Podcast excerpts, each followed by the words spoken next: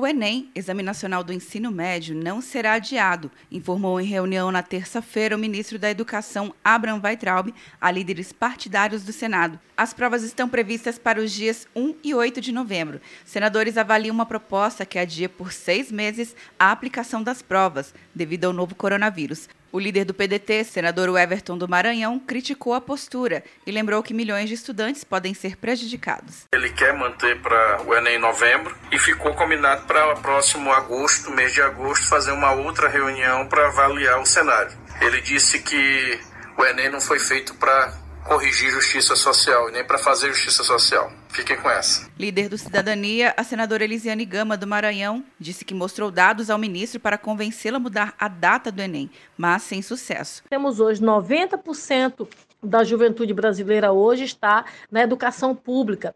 E nós temos também 46 milhões de brasileiros hoje que não têm acesso à internet. Agora, com a situação da pandemia, que nós tivemos uma interrupção do calendário escolar. A suspensão das aulas também foi destacada pelos senadores Alci Lucas, do PSDB do Distrito Federal.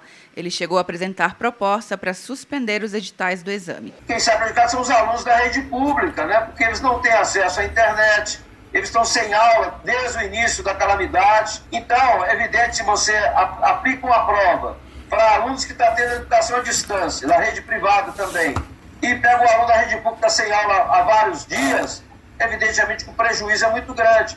De acordo com o ministro, não há necessidade em adotar a medida, pois a pandemia não seguirá até a época da prova. Para Abraham Weitraub, os alunos da rede pública ou aqueles que não têm acesso à internet ou aulas virtuais já são historicamente atendidos pelas cotas. Em 2019, o Enem teve 6 milhões de estudantes inscritos.